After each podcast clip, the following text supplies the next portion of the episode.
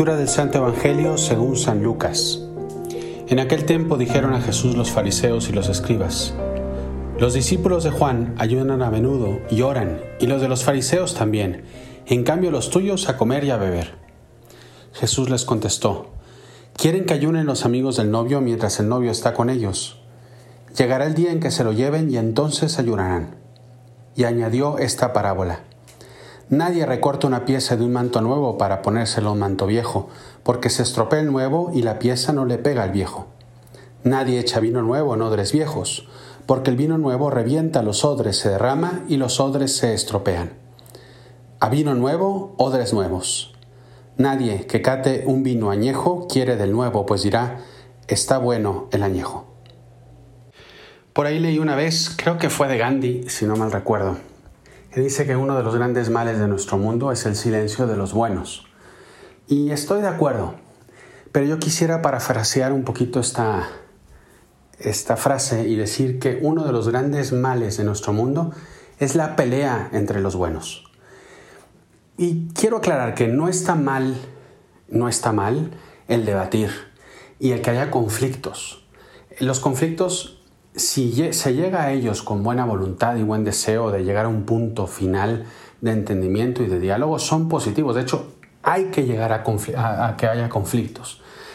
Si hay algo que un amigo mío está haciendo mal, yo me tengo que sentar y decírselo. Y a lo mejor eso no le va a gustar a mi amigo. Pero si él me dice su parte, yo hablo el mío y logramos lograr una síntesis de los dos puntos de vista en algo positivo que nos ayude a los dos, ese conflicto valió la pena. Yo no me refiero a este tipo de conflictos. Yo me refiero a las peleas tontas que a veces nos damos y muchas veces entre los católicos. El Evangelio de hoy empieza así, de hecho. El Evangelio de hoy empieza diciendo, fíjate que los fariseos, fíjate que los discípulos de Juan el Bautista ayunan y los tuyos no. Los tuyos son unos comelones y unos bebedores. Así le llegaron a, a Cristo. Y a Cristo le responde, pero Cristo le responde diciendo, es que tienen a Dios con ellos. ¿Cuántas veces has escuchado tú decir, oye, no sé, yo soy legionario de Cristo, ¿no? Es que estos legionarios, o es que estos del Opus Dei, es que estos jesuitas, es que estos franciscanos, es que estos diocesanos, cuando todos trabajamos, es más, incluso a mí legionario me han dicho, vale, yo estoy con la competencia, diciendo que son del Opus Dei, pero no, todos trabajamos para el mismo Señor. Todos queremos lo mismo, que es llegar al cielo. ¿Cómo estamos tan divididos entre nosotros? Yo llevo muchos años en redes sociales y les puedo decir a ustedes, con, con mucha tristeza, que de los mayores ataques que he recibido han sido de católicos. Porque yo puedo entender a un ateo que no esté de acuerdo conmigo, o una persona herida, o, o alguien que esté contra el aborto, a favor del aborto quiero decir, y que me ataque y que me llame de todo. Y he recibido miles de ataques, hasta amenazas de muerte si quieres. Pero un católico, esos a veces son los ataques que más duelen. Porque si nos uniéramos, si, si en vez de estar viendo nuestras diferencias en el modo de evangelizar, que si uno evangeliza a alguien y otros evangelizan a otros, que si este padrecito tiene yo que sé cuando el padrecito de mi iglesia no lo tiene, que si el, eh, yo qué sé, mil y un circunstancias que nos hacen pelearnos entre nosotros, que lo que queremos es que Cristo reine en el corazón de las personas. Las peleas de los buenos son para mí uno de los grandes males de nuestra sociedad, de nuestra sociedad.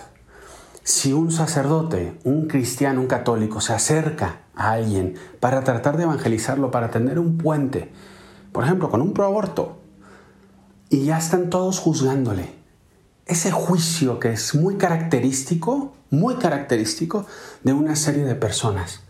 Y que nos pasa a todos, ¿eh? porque es muy fácil juzgar. Yo el primero, es muy fácil juzgar.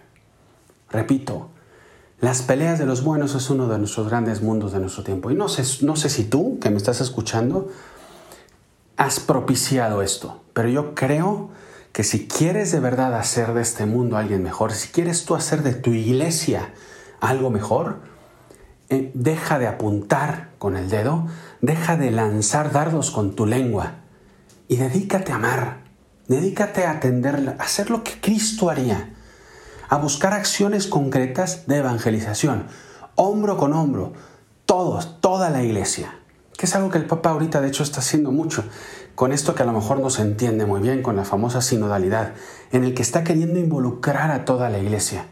Porque todos somos iglesia, no es el Papa, no son los obispos, no somos nosotros los padrecitos, los curas, no, somos todos que construimos. Cada quien en su posición, y hay una posición que es como sacerdote, o una posición que gobierna, una posición que que, va desde abajo. Todos tenemos nuestro granito de arena, todos tenemos nuestra parte importante en la iglesia.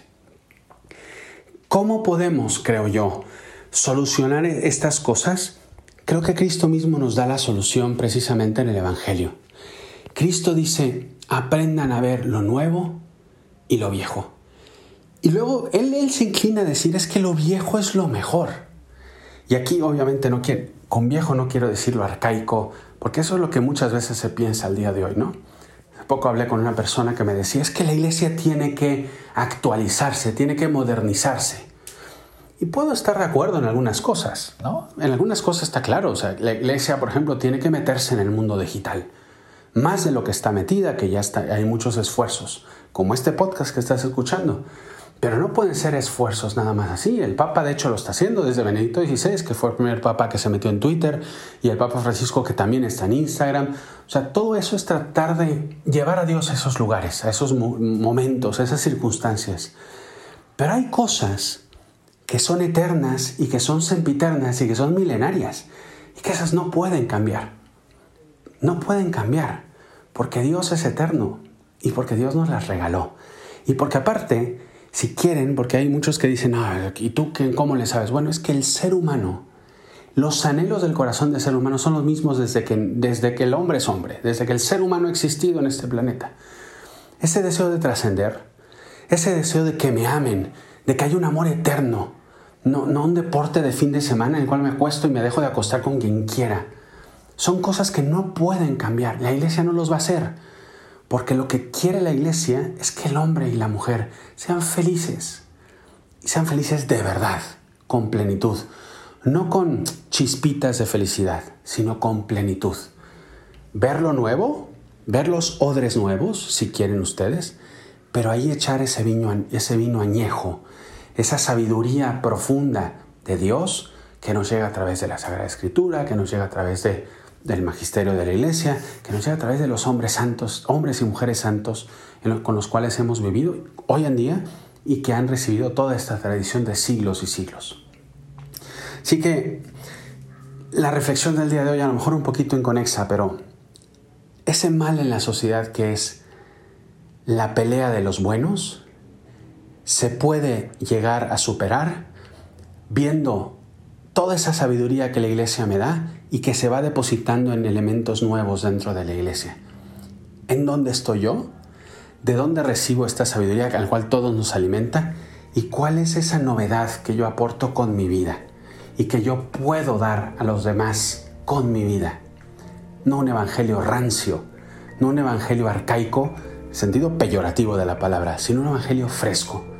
Porque recuerda, y seguramente has escuchado esta frase, a lo mejor el único evangelio que alguien va a leer en su vida es tu propia vida y nadie más. En fin, espero que esta reflexión te haya ayudado, que te haya por lo menos movido un poquito el tapete para no, no ser parte, no contribuir a esa pelea de los buenos, sino todo lo contrario, presentar una novedad que nos viene de una sabiduría vieja, profunda, rica, de tantos siglos y de tanta gente que construye esta increíble familia que es nuestra iglesia. Soy el Padre Juan Antonio Ruiz, te mando un abrazo muy fuerte, espero que hayas disfrutado esta reflexión, que te haya ayudado de algo. Te, te pido una oración por mí y cuenta con mi oración por ti y tu familia. Hasta la próxima.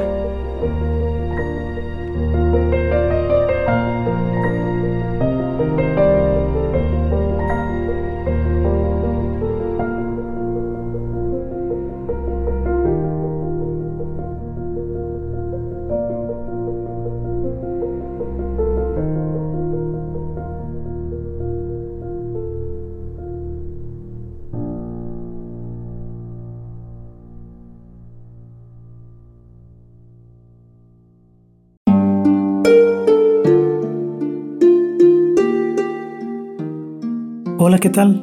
Perdón por la interrupción, pero quiero invitarte a escuchar el nuevo podcast de Juan Diego Network que se llama Oraciones de la Noche. Ahí te voy a acompañar antes de dormir, así que no tienes excusa para no escucharlo. ¿Y qué vamos a hacer? Pues yo te voy a ir guiando para que te relajes, te prepares para dormir y haremos una oración juntos. ¿Qué te parece? ¿Nos vemos pronto entonces? Escúchalo en tu plataforma favorita. Solo sigue el link en los show notes de este episodio. Oraciones de la noche, no lo olvides, ¿eh? Nos vemos pronto.